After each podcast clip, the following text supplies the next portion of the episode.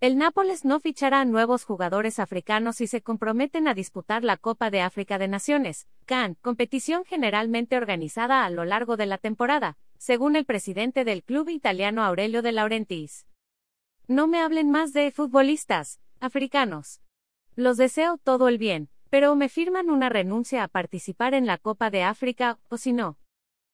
Nunca los tengo a disposición, Lazó el dirigente napolitano durante una emisión difundida por un portal económico, Wall Street Italia. Nosotros somos los idiotas que pagamos los salarios para enviarlos a jugar para otros, añadió el presidente del Nápoles. Durante la última CAN, en enero y febrero, el Nápoles se vio privado de varios jugadores de su primer equipo, como su defensor senegalés Kalidou Koulibaly, que se fue este verano, Boreal, al Chelsea, y su centrocampista camerunés Frank Sambuanguisa, Entrenando en Castel di Sangro. Almohadilla Forza Napoli siempre. pic.twitter.com barra cabocerl. Oficial SSC Napoli. Arrobas Napolies. August 2. 2022 Una de las estrellas del club italiano. Clasificado a la Champions League. Es otro internacional africano. El delantero nigeriano Victor Osben, que no disputó la CAN debido a una lesión.